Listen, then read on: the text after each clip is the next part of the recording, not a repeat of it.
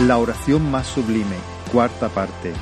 Mensaje de la palabra de Dios por el pastor Israel Sanz en la Iglesia Evangélica Bautista de Córdoba, España, 21 de febrero de 2021.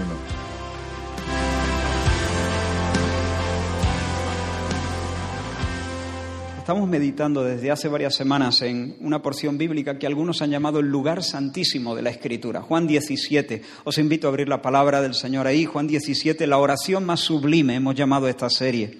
El Señor está a punto de dirigirse a Getsemaní, enseguida luego llegará Judas presidiendo a los captores y durante el resto de la noche el Señor estará entre hienas, sufrirá las burlas, el juicio que fue una farsa, por la mañana será ejecutado públicamente a las afueras de la ciudad. Por eso él dice en esta oración, Padre, ha llegado la hora, es la hora de, de tomar la copa amarga. En el último mensaje consideramos una de las peticiones que el Señor elevó al Padre por sus amigos, por ellos y por nosotros también. Santifícalos en tu verdad.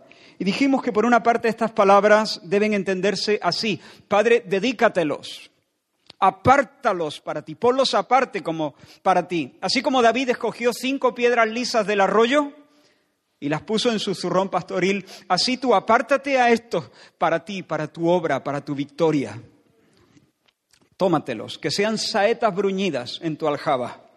Pero además de eso, eh, estas palabras quieren decir lo que Jesús le está pidiendo al Padre, es Padre, purifícalos hazlos como yo, hazlos adecuados para el cielo, prepáralos para la gloria, que sean refinados, que sean transformados a mi imagen, que sean como yo en mis afectos, en mis palabras, en, mis, en sus actos, en, en sus pensamientos, sus motivos, en todo, que sean conformados a mi imagen. Que el mundo sea sacado de ellos, para que Satanás no tenga agarre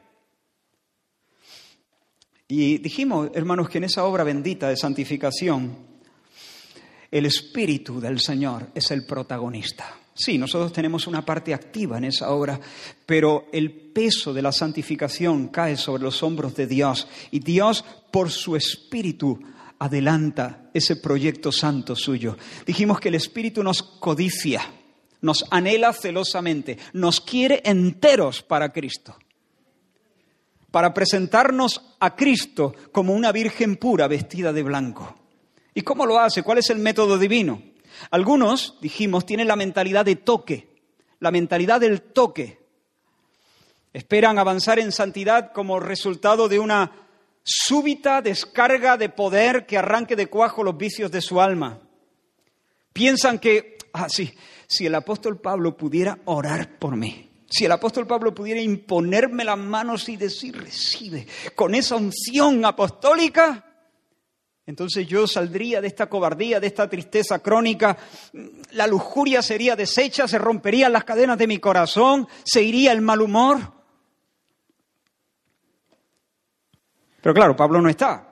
Por lo tanto, viven en la búsqueda de un hombre santo parecido a Pablo, que pueda venir con una oración de poder la mentalidad del toque. Pero se olvidan que ni siquiera Jesús hizo eso con sus discípulos. Jesús dijo, estas cosas os he hablado para que mi gozo esté en vosotros. Jesús no dijo, recibe el gozo. Jesús dijo, estas cosas os he hablado para que mi gozo esté en vosotros. ¿Cómo lo hace el Señor? Pues Dios nos cambia por el Espíritu, alumbrando los ojos de nuestro entendimiento. No quiere decir que Dios no conceda experiencias súbitas. Sí, de, tanto en tanto Dios puede darnos experiencias preciosas, pero Dios nos cambia. Su método habitual es dándonos comprensión, comprensión de su verdad, mostrándonos en su palabra la superioridad y la belleza de Cristo, recordándonos que todo lo que hay en el camino ancho está caducado, recordándonos quiénes somos, quién es el que mora en el centro de nuestro ser, como un gigante poderoso. ¿Cuál es el fin de los malos? ¿Cuál es el pan de los hijos? ¿Cuál es nuestra esperanza? ¿Cuáles son las dimensiones insondables del amor divino? Y así nos orienta y nos mete fuerza para darle muerte al pecado y rendirnos a Cristo. Y por último dijimos que la santificación no es un evento, es un proceso, no es algo que ocurre eh, en, en, un momento determinado, sino es algo que Dios va haciendo a lo largo de esta edad hasta que estemos cara a cara delante del Señor. Y es un proceso que a veces puede parecernos lento, fatigoso e incluso frustrante, porque somos, con todo respeto, bastante patosos. Pero no hay razones para desesperar, hermano. ¿Por qué? Porque en la cruz Jesús, nuestro Salvador, compró no solamente el perdón de nuestros pecados, Él compró también la santificación para nosotros. Él compró la bendición de la plena participación de su santidad. Bendito sea su nombre. Por lo tanto, podemos decir, soy patoso, pero seré perfecto. Seré perfecto. No lo soy aún, pero lo seré, porque Cristo se santificó a sí mismo para hacerme perfecto. Amaré al Señor de un modo perfecto, porque Cristo me amó a mí primero. El grano de trigo, si no cae en la tierra y muere, no lleva fruto, pero es que cayó, cayó y murió. Y por lo tanto, ¿qué? Lleva fruto. Mi santificación será el fruto de la siembra bendita que Jesús hizo en la cruz del Calvario. Mi intención esta mañana es meditar en otra de las peticiones que el Señor hace en esta oración. Guárdalos. Vamos a leer entonces Juan 17, versículos del 9 al 15. Los tenéis en pantalla también, si, si lo preferís. Dice, yo ruego por ellos. No ruego por el mundo, sino por los que me diste porque tuyos son, y todo lo mío es tuyo y lo tuyo mío, y he sido glorificado en ellos. Y ya no estoy en el mundo, mas estos están en el mundo y yo voy a ti. Padre Santo, a los que me has dado, guárdalos en tu nombre, para que sean uno así como nosotros. Cuando estaba con ellos en el mundo, yo los guardaba en tu nombre. A los que me diste, yo los guardé, y ninguno de ellos se perdió, sino el hijo de perdición, para que la escritura se cumpliese. Pero ahora voy a ti y hablo esto en el mundo para que tengan mi gozo cumplido en sí mismos. Yo les he dado tu palabra y el mundo los aborreció porque no son del mundo, como tampoco yo soy del mundo. No ruego que los quites del mundo, sino que los guardes del mal. Padre, ayúdanos, Señor, ahora por tu Espíritu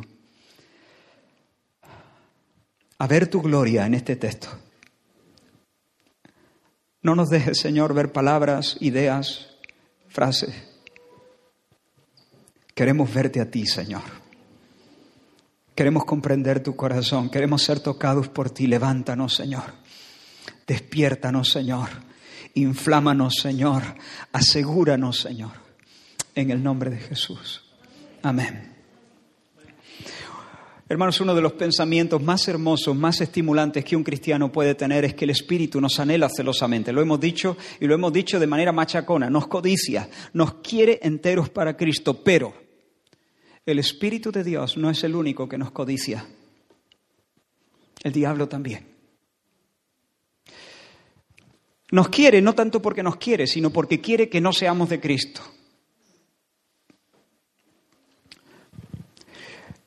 Mira, hermano, de la misma manera, ¿te acuerdas ese pasaje donde Elías pasó cerca de Eliseo y le, echó su manto? Y al echarle el manto a ese chico, a ese joven, lo cauterizó, lo, lo, apartó, lo marcó, lo señaló para el ministerio profético. Pues de la misma manera Dios nos ha echado su manto. Y el manto que Dios nos ha echado no es una prenda. El manto se llama la unción. Y la unción ¿Qué es? El Espíritu de Dios. Ese es el manto que se nos cae. Él viene trayendo el amor de Dios, derramándolo en nuestros corazones. Dios mismo. Y de esa manera nos separa. De esa manera nos marca, de esa manera nos cauteriza, de esa manera nos orienta hacia el cielo. Y una cosa más, hermanos, de esa manera nos estropea para el mundo. Nos orienta hacia el cielo y nos estropea para el mundo. A partir de ese momento eres un santo. No uno que está limpio completamente, sino uno que está apartado por Dios, separado para el uso exclusivo de Dios. Uno que ya no es de este sistema anti-Dios llamado mundo. Y te conviertes en un extranjero en esta Babilonia, un disidente, un antisistema, un mardoqueo que no se postra delante del amán orgulloso de turno. Y desde ese minuto, Satanás va a por ti. Tenemos un enemigo que busca nuestra ruina. Y seguimos en la línea de la semana pasada, si lo recordáis. Pedro dice en su primera carta, sed sobrios y velad, vigilad, vigilad, porque vuestro adversario el diablo, como león rugiente, anda alrededor buscando a quien devorar. Satanás nos ronda, hermano, siempre calculando la distancia, como hacen las fieras, esperando el momento para arrancarnos de un zarpazo nuestra fe, nuestra alegría en Dios, nuestro aliento. Nos codicia. Escucha, hermano, no quiero trivializar el horror que sufren nuestros hermanos en otros países, bajo el sistema comunista en Corea del Norte o bajo la ley sharia en algunos países islámicos. No quiero trivializar, pero nosotros también somos iglesia perseguida. Somos iglesia perseguida. No de la misma manera, pero sí con la misma mala idea.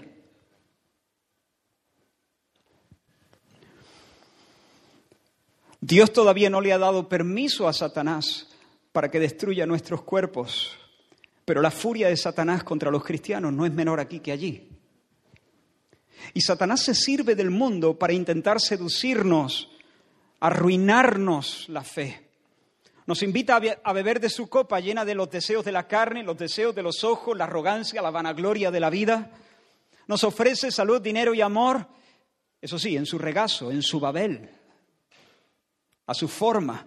Hermanos míos, estamos en guerra, guerra, tenemos lucha. No tenemos lucha contra sangre y carne, sino contra principados, contra potestades, contra los gobernadores de las tinieblas de este siglo, contra huestes espirituales de maldad en las regiones celestes, dice Pablo a los Efesios capítulo 6. Y el pastor Martin Lloyd Jones dijo en una ocasión, y le cito literalmente, eh, textualmente, no dudo en aseverar que una de las maneras más interesantes de estimar nuestra percepción y nuestro entendimiento espiritual es comprobar el grado de conciencia que tenemos de la lucha y el conflicto. Diría que en la medida en que no somos conscientes de ello, no hacemos sino proclamar que somos principiantes en estas cuestiones niños en Cristo. En otras palabras, hermanos, lo que él está diciendo es que si no estamos al tanto, si no percibimos la realidad del conflicto espiritual en medio del que estamos, estamos en pañales en la vida cristiana. Hermanos, necesitamos discernir y necesitamos madurar para dejar de dar un paseo recogiendo flores en medio del bombardeo. Jesús sí era consciente. Jesús sí era consciente. De hecho, dice, yo ya no estoy en el mundo, versículo 11, yo ya no estoy en el mundo, mas estos están en el mundo. Ya está todo dicho. Estos están en el mundo. Están en el mundo. Están en el campo enemigo. Son, por usar los términos que usa Juan en el Apocalipsis, son del Cordero y están en el territorio del dragón. Padres son los tuyos. El mundo los odia. Yo me voy. Ellos se quedan. Son ovejas en medio de lobos. Guárdalos, guárdalos, Padre. Guárdalos. Están en el mundo. Ahora, no te pido que los saques del mundo. El Señor sabe que en el mundo los suyos tendrán aflicción. Pero también sabe que en el mundo, en medio de la aflicción, en medio de esa noche moral, de esa generación maligna y perversa, los suyos podrán ser luz. Y en medio de la corrupción y la descomposición podrán ser sal y ser testigos del Evangelio, anunciadores de la paz, de la paz, perdón, firmada en el Calvario. y también allí, en medio de esa tierra hostil, los suyos podrán conocer a Dios de una manera nueva, más profunda. Podrán conocer a Dios como su pastor, que en medio de los ataques del diablo, que rodeados de las fieras, que ante la presión del mundo, del sistema anticristo, el Señor es un pastor cercano que sabe cuidar con pericia y sabe librar de tentación a los suyos y podrán conocerle. Y el Señor sabe que no solamente serán luz y sal, no solamente conocerán más al Señor, sino que al final, en medio de ese crisol de tentaciones y sufrimientos, Dios fortificará su fe, quemará la escoria de sus almas y depurará su fe para que sea hallada en alabanza, gloria y honra cuando sea manifestado Jesucristo. Por eso Jesús le dice, Padre, no te pido que los saques del mundo, déjalos, déjalos todavía ahí. No te pido que los saques de ese incendio. Lo que te estoy pidiendo, Padre, no es que los saques del incendio, sino que la llama no arda en ellos. Hazlos ignífugos.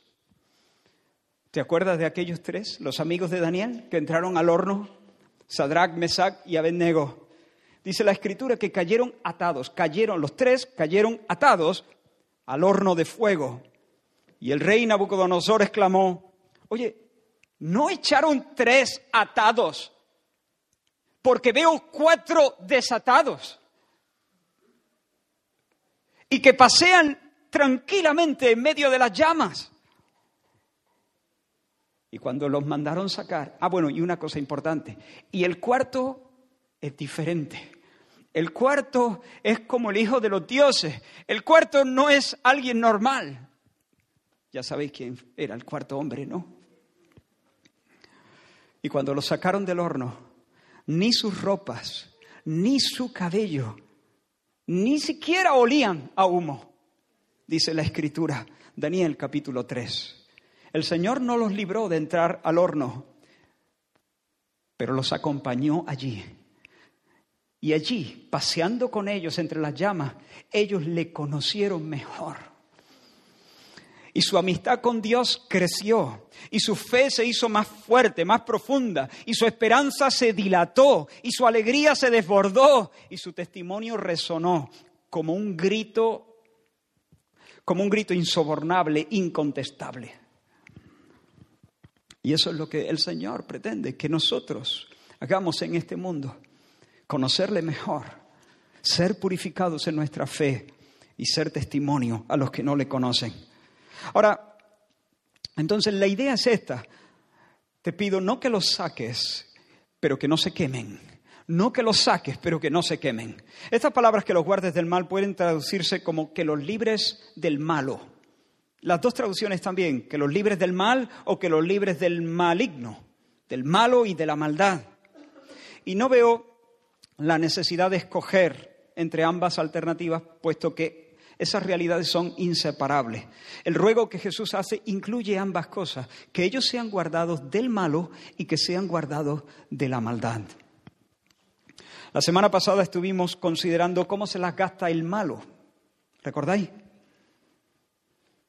La burla, cómo Satanás viene y maquina contra los hijos de Dios, contra los siervos del Señor, la burla, el menosprecio, la acusación maliciosa, distracciones y afanes para sacarte del centro de la voluntad de Dios, amenazas y tentaciones para echar a perder tu testimonio. Hermanos, la Biblia llama al diablo el acusador de los hermanos, le llama el tentador, le llama el mentiroso, le llama el homicida, y por algo será. Satanás, hermano, no es una broma te, va a invitar a comer lo prohibido. Y te va a decir, mira, no seas tan estricto, no seas tan estrecho. No está mal que de cuando en cuando te permitas alguna licencia, no seas tan exagerado, tan fanático. Tu vida es demasiado dura, necesitas, no sé, alivio. Te lo mereces. Todos lo hacen. Con eso no le estás haciendo mal a nadie. Nadie lo va a saber. Luego te puedes arrepentir. Tu Dios es generosísimo. Otros han hecho cosas peores y mira, creciendo, les va bien. Dios restaura. Pero luego, cuando hayas mordido el anzuelo, intentará que caigas sobre ti a plomo el desaliento y la condenación y te dirá que ya para ti no hay perdón, que Dios no es tan generoso, que te has pasado de la raya, que has cruzado la línea de no retorno, que para ti ya no hay salvación en Dios.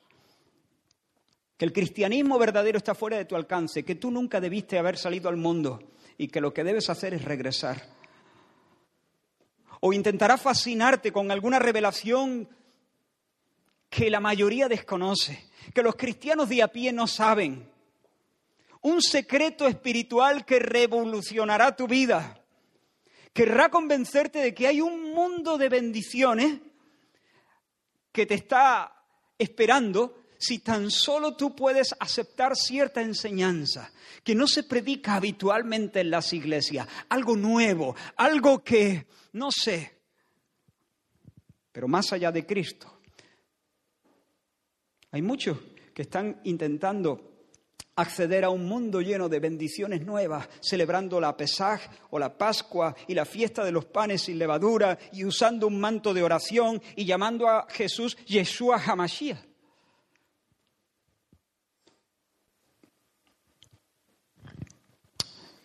Es una treta, es una farsa. No hay enseñanzas esotéricas más allá del Evangelio puro. O querrá deslumbrarte con la idea de que Dios te quiere sano y rico y que puedes decretar con tus palabras la realidad que quieres, materializar con tus palabras tus sueños y llamar las cosas que no son como si fueran. No, eso solo lo hace Dios. O intentará mezclar el vino de tu fe con el agua de su filosofía y echar a perder el banquete que tienes en Cristo. O, intentará levantar gobiernos y sistemas opresivos, estructuras políticas anticristianas diseñadas para asfixiar la piedad de la Iglesia, ya sea con leyes o con multas, sanciones, intimidación o abiertas represalias. El diablo no es una broma. Hermano, justo antes del regreso de Cristo, el diablo va a orquestar la última rebelión contra Dios. Y va a lograr, va a lograr su antiguo sueño de establecer un gobierno global bajo la siniestra figura de un líder mundial que será la encarnación del mal, la personificación de toda oposición humana a Dios. La Biblia lo llama el hombre de pecado el hijo de perdición, el inicuo, el anticristo.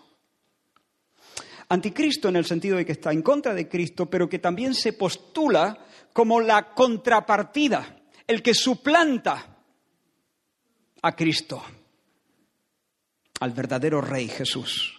Escucha lo que dice Pablo cuando escribe su segunda carta a los tesalonicenses en el capítulo 2. Dice, nadie os engañe en ninguna manera, porque no vendrá el día del Señor, no vendrá el día del Señor sin que antes venga la apostasía.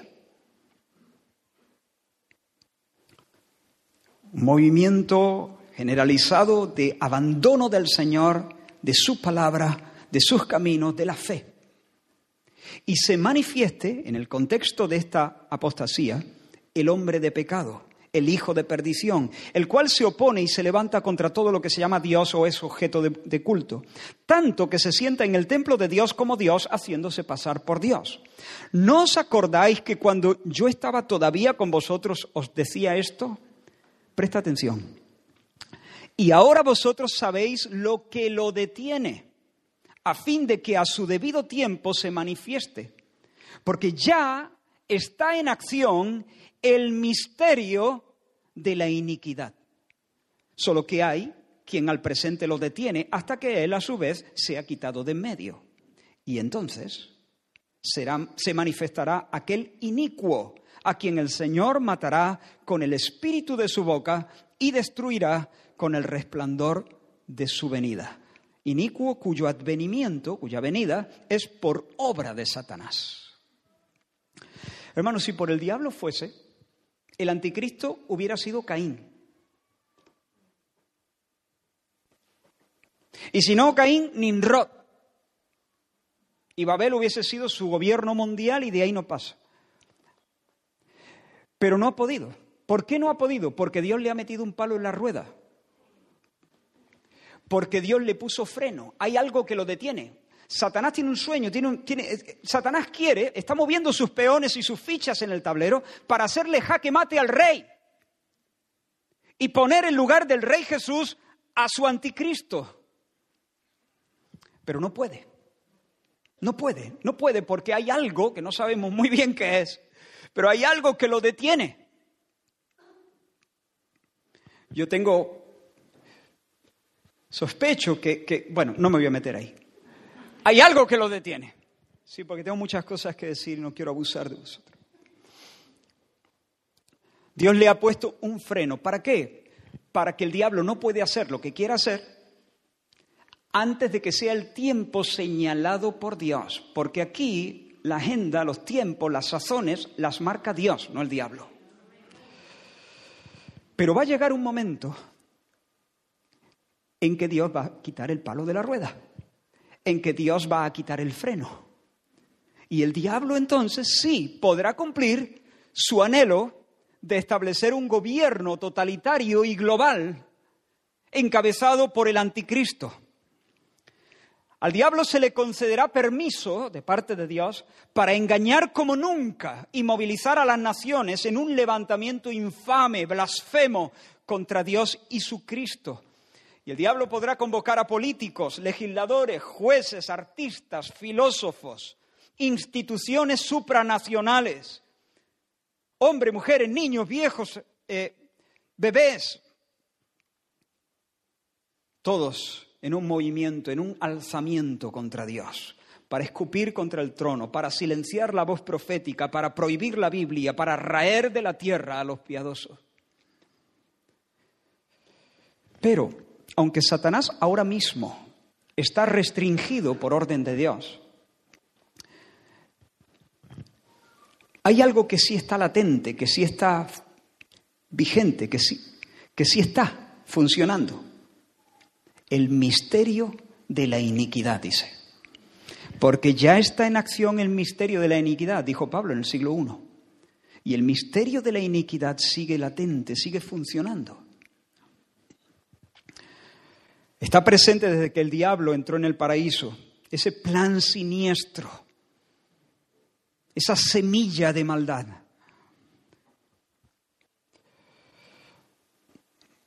Y cuando Satanás reciba ese permiso para... Él pensará que ha dado jaque mate y levantará a su anticristo. Lo que no sabe es que a Dios no se le puede acorralar. Cuando Satanás grite jaque mate, entonces Dios moverá a su Cristo y engullirá. Al anticristo dice que lo matará con el espíritu de su boca y con el resplandor de su venida. Y Dios yo creo que ni siquiera gritará jaque mate porque ya lo gritó hace dos mil años sobre la cumbre del Golgota. Ahora, nos interesa prestar atención a los términos que el Espíritu Santo usa en este pasaje de Segunda de Tesalonicense. Pablo habla del misterio de iniquidad. ¿Qué significa iniquidad? Porque aquí hay una clave importante, hermanos. En algunas versiones se traduce esta palabra como maldad, iniquidad, maldad. El término es anomía, anomía o anomia. Nomos es ley, a es una alfa privativa, es sin, sin. Ley, sin, sin ley. Lo mismo que amorfo es sin forma, anomos es sin ley, anomía sin ley. Al anticristo se le llama el inicuo, lo mismo, la misma palabra. El hombre anomos, el hombre sin ley. Iniquidad, hermanos, es la vida ilegal.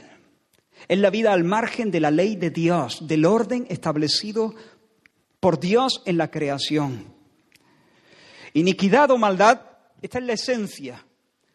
Y espero que lo entiendas y espero que Dios me ayude a explicarlo bien. Maldad o iniquidad es el desprecio, el rechazo de la autoridad y de la supremacía de Dios. Es la arrogante declaración de independencia de su santa voluntad. Anomía es anarquía anarquía con respecto a Dios. Anarquía con respecto a Dios. El misterio de iniquidad es ese espíritu de rebeldía. Espíritu de rebeldía que por ejemplo aparece en el Salmo 2. Los reyes de la tierra se rebelan, dice el Salmo 2. Los gobernantes se confabulan contra el Señor y contra su ungido y dicen, hagamos pedazos sus cadenas, librémonos de su yugo. No queremos que Dios nos gobierne. Anomía. No queremos saber nada de su ley. Iniquidad, maldad. La esencia de la maldad está encapsulada en las palabras infames de Faraón. Palabras suicidas, por cierto, también. Cuando Moisés y Aarón entraron delante de la presencia de Faraón y le dijeron, el Señor Dios de Israel dice así. ¿Sabe lo que respondió Faraón? ¿Quién es ese? ¿Quién es Jehová para que yo oiga su voz y deje ir a Israel? Yo no conozco a Jehová, ni tampoco dejaré ir a Israel. En otras palabras, ¿y quién se cree ese Jehová que es para venir aquí a darme órdenes a mí? ¿Jehová sabe con quién está hablando? Yo no conozco a Jehová. Pues lo va a conocer.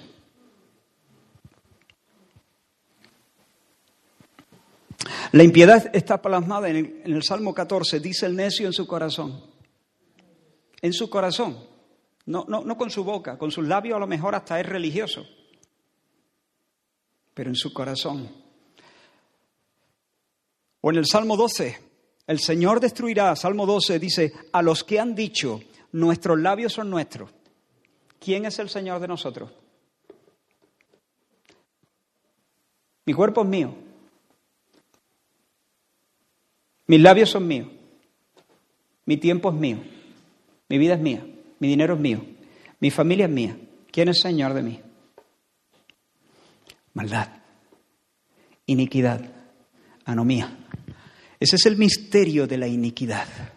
Eso, ese, esa es lo que constituye la esencia de lo que en breve va a cristalizarse en un levantamiento contra Cristo, en un desafío contra el Señor y contra su Cristo.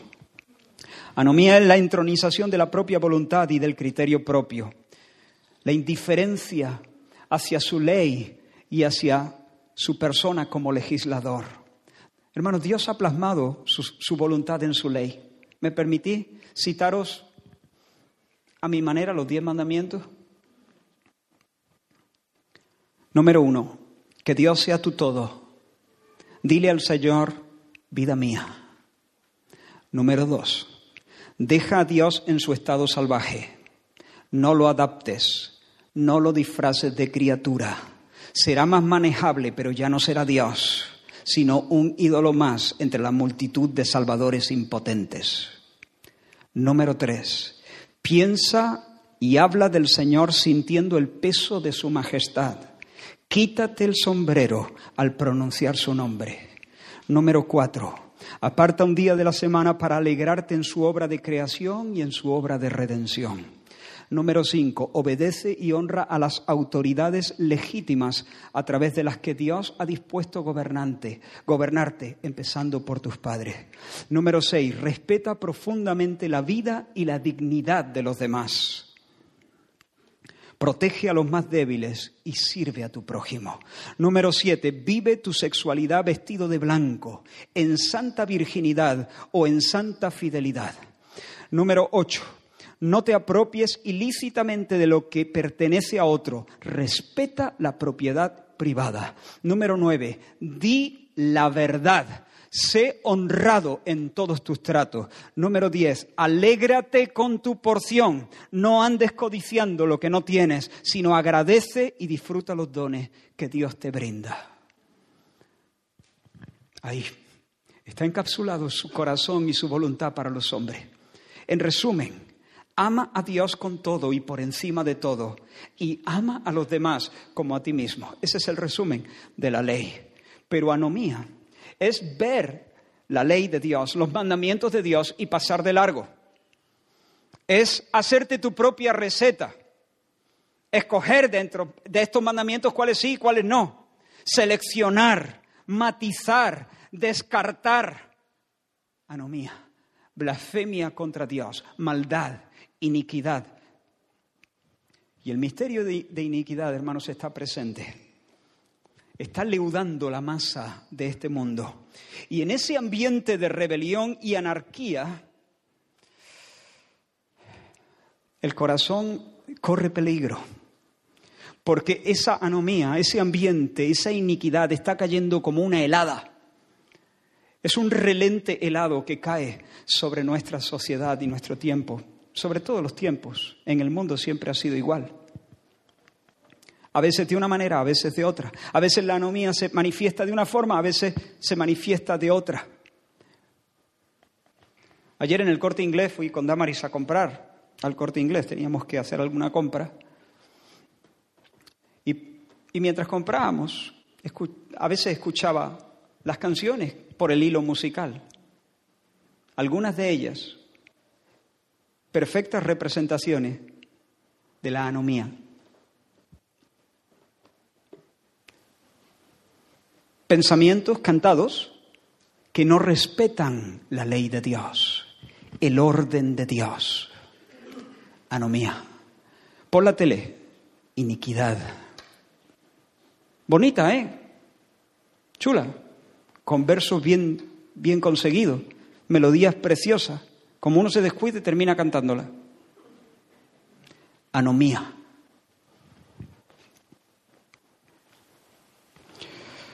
Maldad no es solamente eh, eh, andar por, el sendero de los vicios más groseros, sino vivir como si Dios no existiera. Vivir delante de mi esposa, delante de mis hijos, delante de mi trabajo, mis planes, mi amigo, mi, mi descanso, mi salud, hasta mi iglesia, fíjate. Pero en ausencia de Dios, sin tener en cuenta su ley, su voluntad, sus caminos, su mente, su corazón, sin vivir haciéndole reverencia.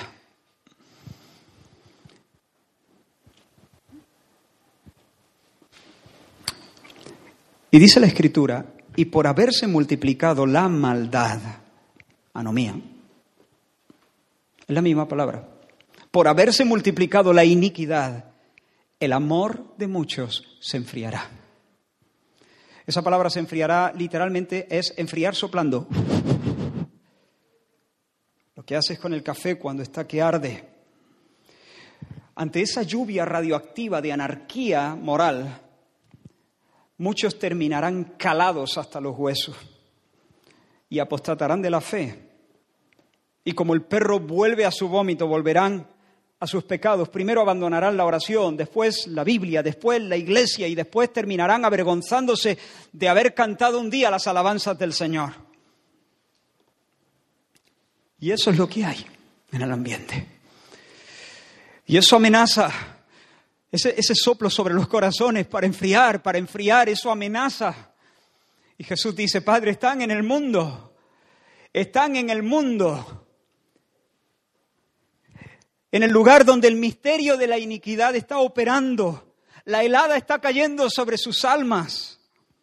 Guárdalos del malo, guárdalos de la maldad, presérvalos que sean fervientes en espíritu, fervientes en espíritu que la llama no se extinga bajo ese relente del diablo, que no sean tibios en sus convicciones, que no sean tibios en su servicio, que no sean tibios en su oración, que sean capaces de morir por la doctrina, que sean capaces de morir para no manchar sus ropas. Guárdalo, guárdalo mientras compran en el corte inglés, guárdalo mientras estudian, guárdalo mientras se recrean, Guárdalos, Padre, guárdalos.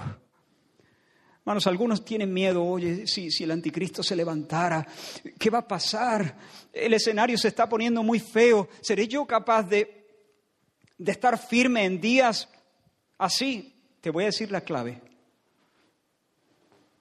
La clave para estar firme mañana, si el anticristo se levanta, no sabemos si nos tocará vivir ese tiempo, pero la clave, si fuese así, es no plegarse hoy a los anticristos de turno, porque muchos anticristos han salido por el mundo.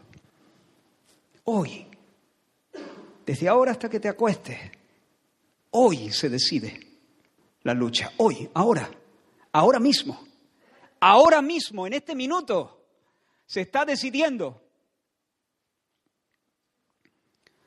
Tú quieres resistir al Nimrod definitivo. Tienes que resistir al Nimrod de turno, al que haya ahora. Tú quieres resistir, tú tienes que orar como Jesús. ¿Recuerdas? Adán en el huerto se olvidó de Dios y de su ley y hizo lo que le pareció, escuchando el consejo de la serpiente. Pero el postrer Adán, también en otro huerto, postrado ante Dios, dijo, no se haga mi voluntad, sino la tuya. ¿Tú quieres prepararte para resistir firme en el día malo? Esta es la forma. Ahora, aquí, ahora, aquí, no se haga mi voluntad, sino la tuya. Mañana, no se haga mi voluntad. Eso es lo contrario de la anomía. Anomía es que se haga mi voluntad. La tuya, ¿quién eres tú? ¿Cuál es tu voluntad? Míos son mis labios. Yo no tengo Señor. Pero lo contrario de la maldad, es decir, el, el meollo de la piedad, es postrarse delante de Dios y decir, no mi voluntad, tu voluntad. Tú quieres estar firme, aprende a orar como Jesús te enseñó. Padre, santificado sea tu nombre. Venga tu reino, hágase tu voluntad. No una oración, no un rezo, es vivir en esa dinámica, es vivir en ese ambiente, es alzar, es levantar tu corazón, es auparlo día tras día para vivir en el espíritu de esa oración. Tu nombre, tu reino, tu voluntad, no la mía, tu nombre, tu reino, tu voluntad, no mi nombre no mi proyecto, tu proyecto, tu nombre, tu fama, tu voluntad, día tras día, en medio de, tu, de, las presiones.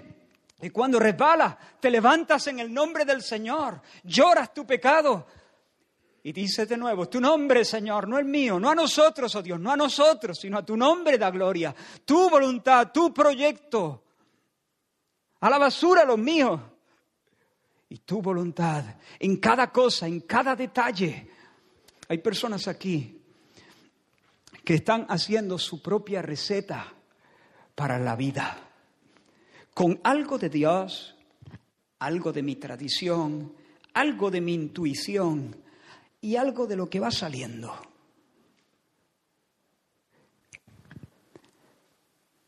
Y estás en un grave peligro despierta, porque si no despiertas formarás parte del ejército de los apóstatas.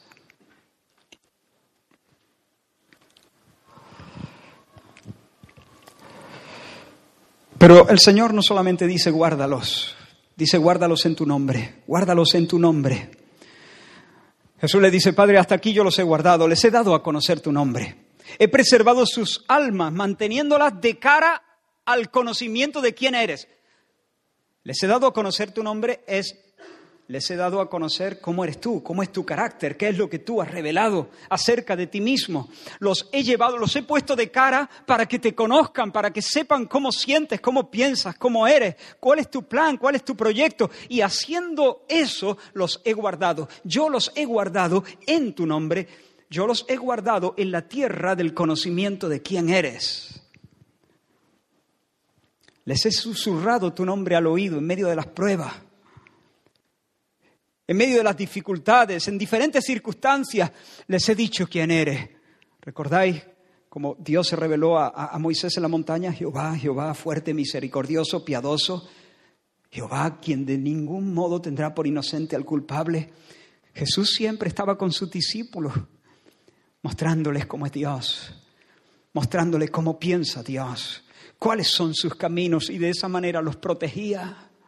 Y cuando sonaba esa, ese hilo musical mundano, Jesús estaba allí para decirles, Jehová, Jehová fuerte, Jehová misericordioso, les mostraba cómo era el Padre. Y al mostrarles cómo era el Padre, en la faz de Jesucristo, los libraba, los aseguraba, los guardaba. Pero ahora se va. De hecho, mira, esa misma noche, después de orar, Jesús se fue a Getsemaní. Y en Getsemaní, ya hemos dicho, vino Judas y vino presidiendo una compañía de soldados y alguaciles de los principales sacerdotes y venían también algunos fariseos. Vino una turba con palos, con espadas, con linternas, con antorchas. Mira lo que dice la escritura. Mira, mira esta escena, a ver si soy capaz de, de pintarla de alguna manera. Judas dice, tomando una compañía de soldados y alguaciles y fariseos, fue allí con linternas y antorchas y con armas. Atento ahora, Juan 18. Pero Jesús, sabiendo todas las cosas que le habrían de sobrevenir, se adelantó y les dijo, ¿a quién buscáis? Le respondieron, a Jesús Nazareno. Jesús les dijo, yo soy. Yo soy. ¿Te suena? Yo soy. Fíjate cómo sigue el relato. Cuando les dijo yo soy, retrocedieron y cayeron a tierra. ¿Ves cómo no era un yo soy cualquiera? Ahora, intenta imaginar esta, escena. Llega la turba, Jesús se adelanta, ¿a quién buscáis? Y él dice, a Jesús Nazareno, y él les dice, yo soy. Y de repente todo, retroceden y caen a tierra. Y luego se levantan, se recomponen, se sacuden un poco, y dice el, el siguiente versículo, volvió pues a preguntarle, ¿a quién buscáis? y dijeron a Jesús Nazareno. Respondió Jesús, os he dicho que yo soy. Pues si me buscáis a mí, dejad ir a estos. Y termina el texto, termina diciendo Juan, para que se cumpliese aquello que había dicho, de los que me diste, no perdí ninguno. De los que me diste, no perdí ninguno. Hermanos, ante ese yo soy, los soldados se desploman. Enseguida le van a atar con cuerdas y lo van a conducir entre empujones a las autoridades. Y la Guardia Romana se va a divertir con él, llenándole el rostro de, de, golpes y de babas. Pero antes de que eso ocurra, el cielo deja constancia de quién es aquel a quien están apresando. Su nombre es Yo soy. Y cuando Yo soy resuena, los hombres caen.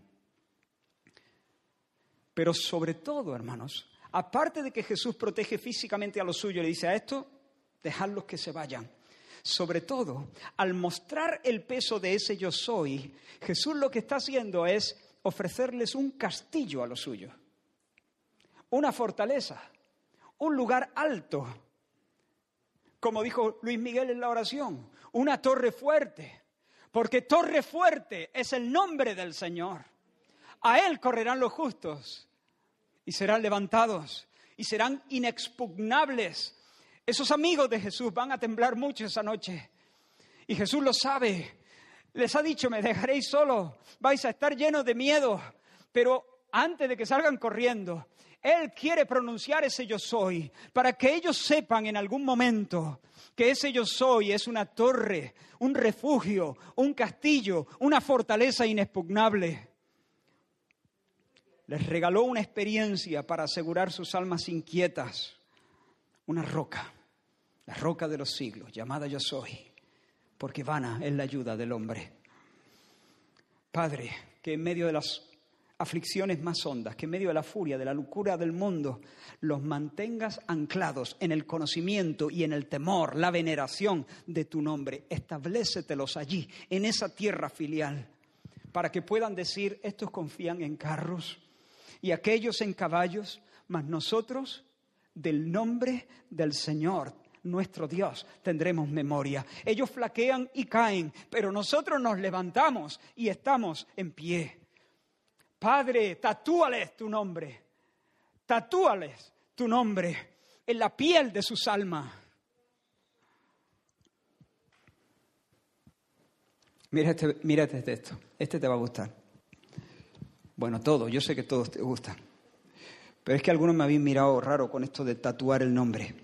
Después miré, después miré, Apocalipsis 14, después miré y he aquí el Cordero estaba en pie sobre el monte Sión y con él 144 mil que tenían el nombre de él y el de su padre escrito en la frente.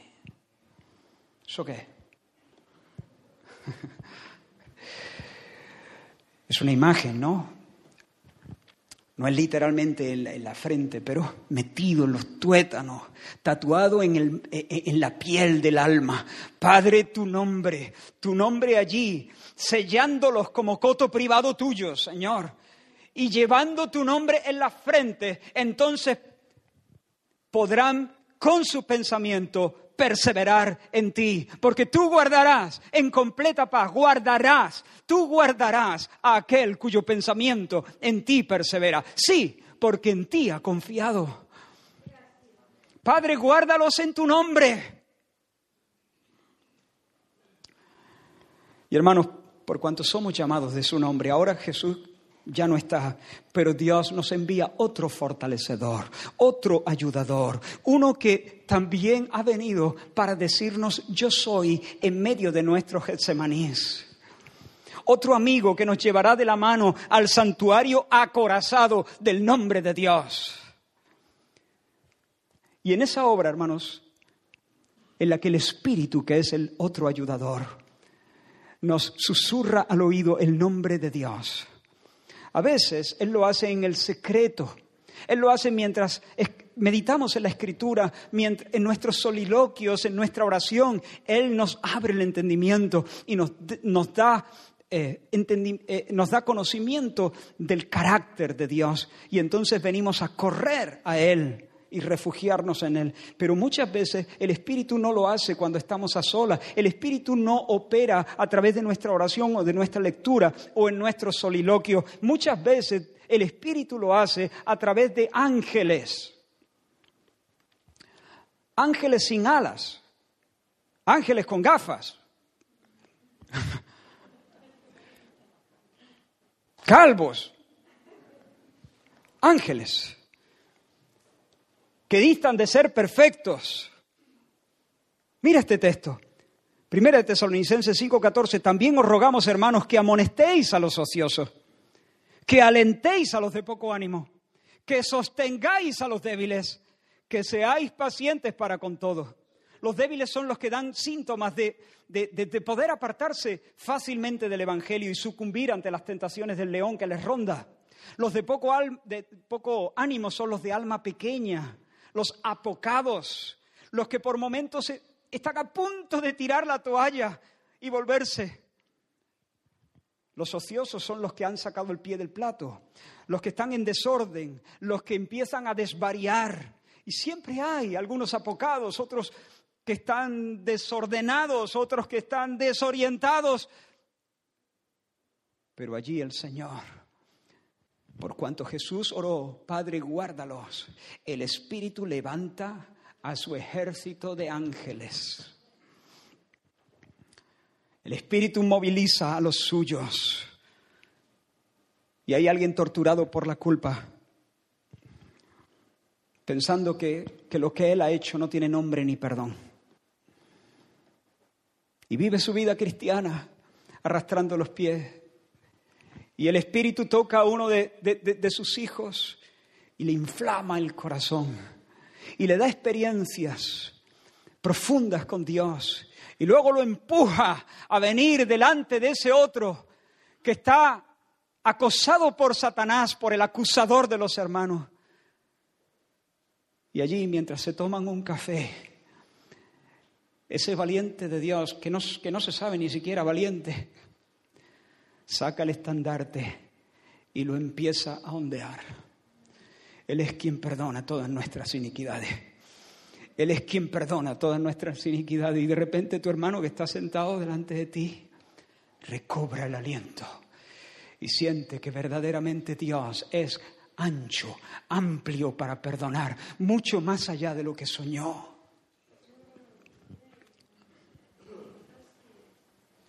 Ok, Qué extraordinario pensamiento, ¿no te parece? Que Dios, por el Espíritu, pueda guardar a ese hombre que sufre bajo el ataque satánico. En respuesta a la oración de Jesús, a través de ti, que de una manera sencilla lo que haces es ponerle en su cara el nombre de Dios. Y hay algunos llenos de ansias, de complejos, de envidias, porque no son tan guapos, porque no son tan rápidos, porque no son eh, tan exitosos, porque no visten tan bien, porque no han conseguido en la vida lo que quieren. Y sufren y envidian y se están consumiendo.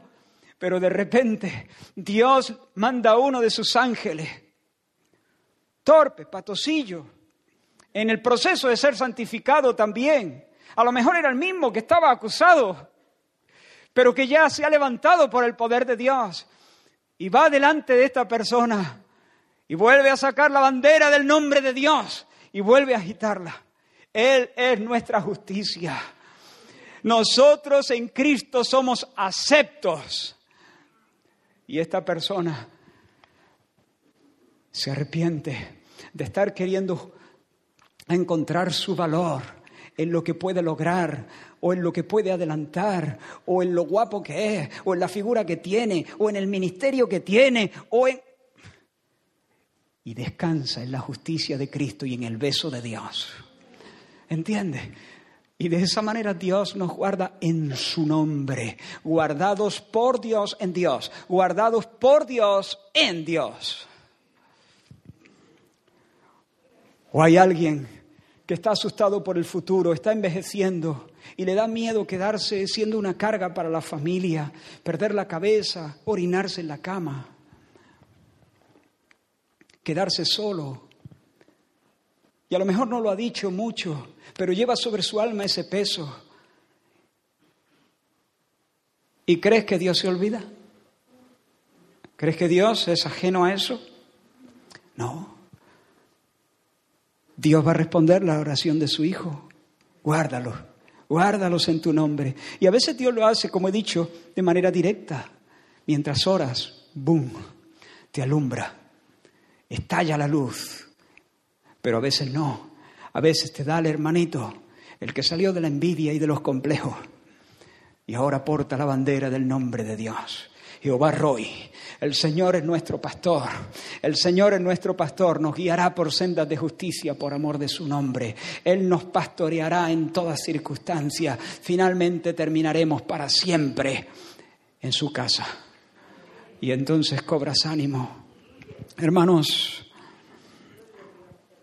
qué gloria ser llamado a ponerme junto a alguien en medio de su Getsemaní y susurrarle o gritarle si hace falta, Él es, Él es. yo ya no digo yo soy, no, yo digo Él es, Él es, Él es. Y esa es mi ambición en esta mañana. Y por eso este momento de la, de, de la semana es tan importante. Y por eso trabajo y estudio y me esfuerzo y todo el que sube aquí. Por eso esto es tan importante. ¿Qué quiero hacer? No quiero soltar una charla, yo quiero ondear la bandera del nombre de Dios delante de vosotros. Eso es todo mi afán. Ese es todo mi afán. E, e, esto me lo escribí hace ya bastantes semanas para que no se me olvide. Les he dado a conocer tu nombre. Les he dado a conocer tu nombre. Está aquí. Porque no hay otro afán. Les he dado a conocer tu nombre. Mostrar la gloria del nombre de Dios para que los suyos sean guardados y los que aún no son suyos vengan a Él corriendo sin tardar. Estoy terminando. Pero hermanos, esa debe ser tu ambición, esa debe ser tu ambición. Haz la obra del Señor, hermano. No, no, no, no te distraiga. Quiero hacer algo que aprendí, que lo vi hacer en una iglesia y, y, quiero, quiero imitarlo. Mira, yo no leí nunca un libro sobre la crianza de los hijos hasta que tuve hijos, ¿no? Ah, en un sentido es entendible, ¿no? Pero generalmente muchas veces leemos solamente cuando queremos nosotros crecer. Y eso está muy bien, querer crecer, querer aprender. Pero mi pregunta es esta, ¿tú estás estudiando para dar de comer a otro más?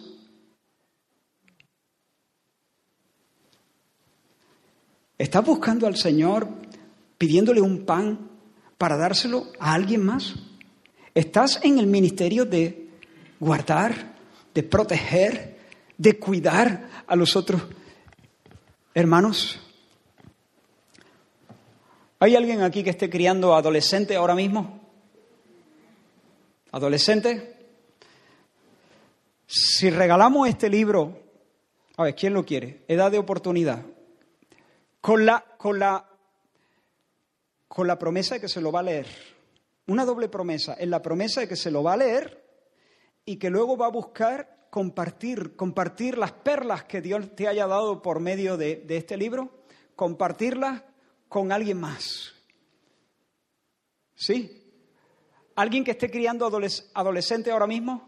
Darío, pues vente, porfa, para ti. ¿Cuánto le damos a Darío para que se lo lea? No, es de broma, es de broma.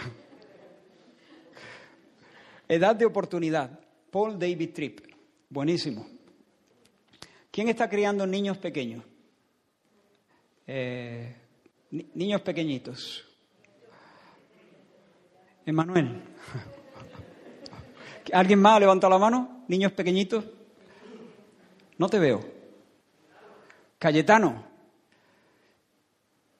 Eh, ¿Te comprometes a leerlo? ¿Sí? Vente para acá. ¿Cómo pastorear el corazón de tu, de tu hijo? Ted Trip. Son dos joyas, ¿eh? Son dos hermanos muy, muy bendecidos por Dios. Que sea de bendición para ti y la, la familia. Pero hermanos, ahí en la librería tenemos más, pero ya no se regalan más. ¿eh? tenemos el presupuesto limitado. Esta mentalidad, ¿entiendes? Esta mentalidad. Yo quiero alimentarme, yo quiero tomar eh, sabiduría para mi vida, para andar en ella, pero también quiero asumir una responsabilidad por los que caminan a mi lado. Quiero asumir la responsabilidad de aquellos que caminan a mi lado. Y voy llegando, ya, ya terminando, porque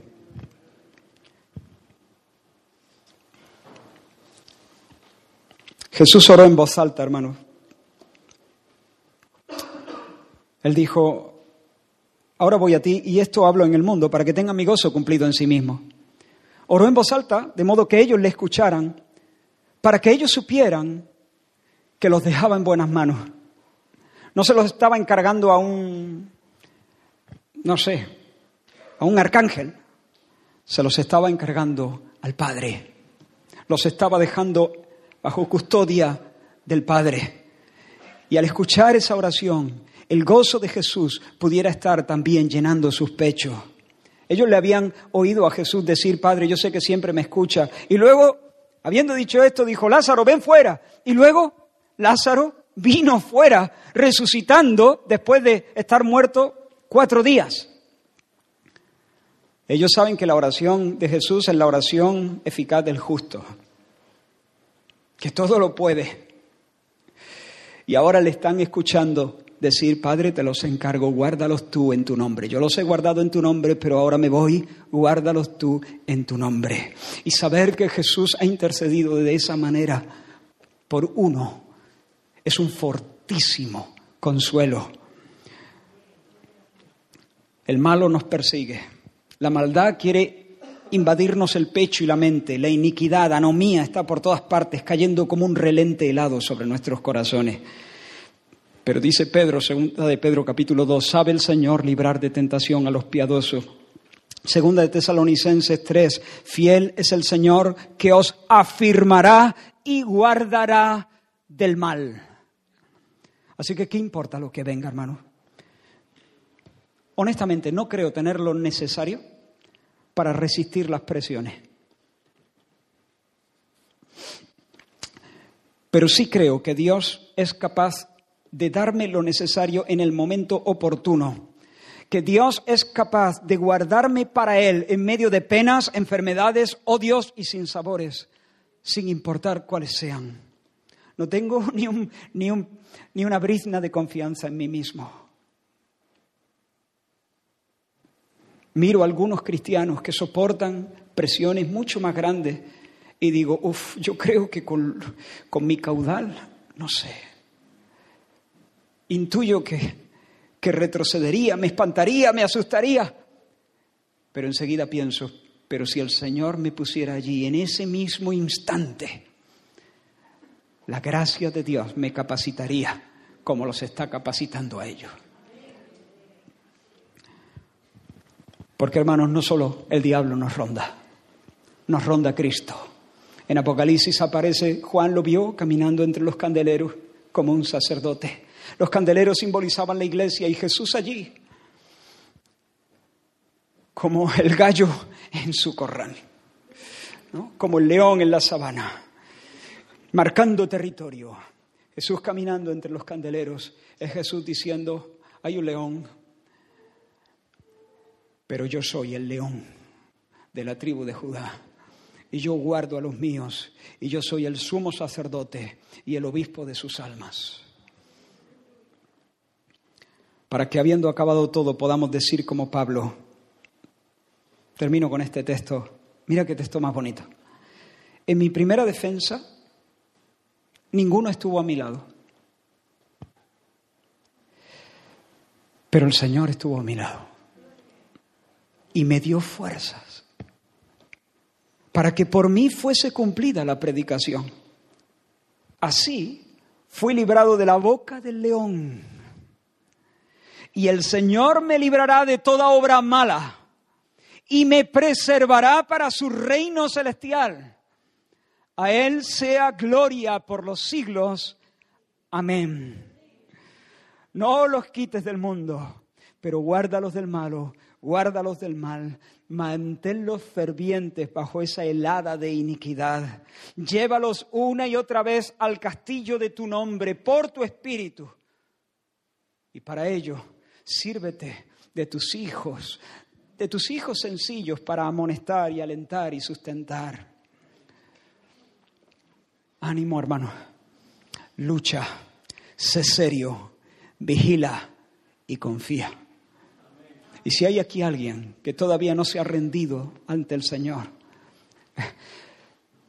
todavía está bajo ese sistema de anomía, todavía se ha hecho su propia receta para la vida feliz. Todavía estás escogiendo que sí y que no. Si estás en esa situación, te ruego te ruego, como Israel, te mando como heraldo de Dios, que te arrepientas. Escucha, no estoy haciéndolo en mi autoridad. Dios te dice, arrepiéntete, hazme caso a mí, ríndete a mí Echa por la borda tus propias opiniones, tu propio camino, tu propia autoridad y aférrate a mí. Ponte a mis pies y di, tu voluntad, Señor, y no la mía. Y la buena noticia es esta, que hay perdón para tus pecados. Hay perdón, porque mira, el Dios que te manda que le escojas a Él, que te sujetes a Él como Señor, en Cristo ocupó tu lugar en la cruz del Calvario, muriendo por tus pecados, para poder donarte ahora, si pones tu fe en Él, perdón de pecados, completo perdón de pecados y herencia con su pueblo. Si tú vienes a Él en esta mañana, Él no te va a echar fuera. Así que te animo a que no te resistas. Confiese su nombre, ponte bajo su señorío, experimente su perdón, para que el Espíritu Santo también pueda venir a tu corazón y Dios pueda morar en ti, haciéndote, dándote una vida completamente nueva. Vamos a terminar con un canto. Fija tus ojos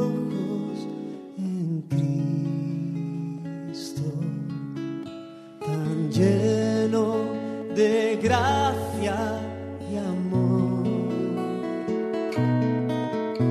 Y lo terrenal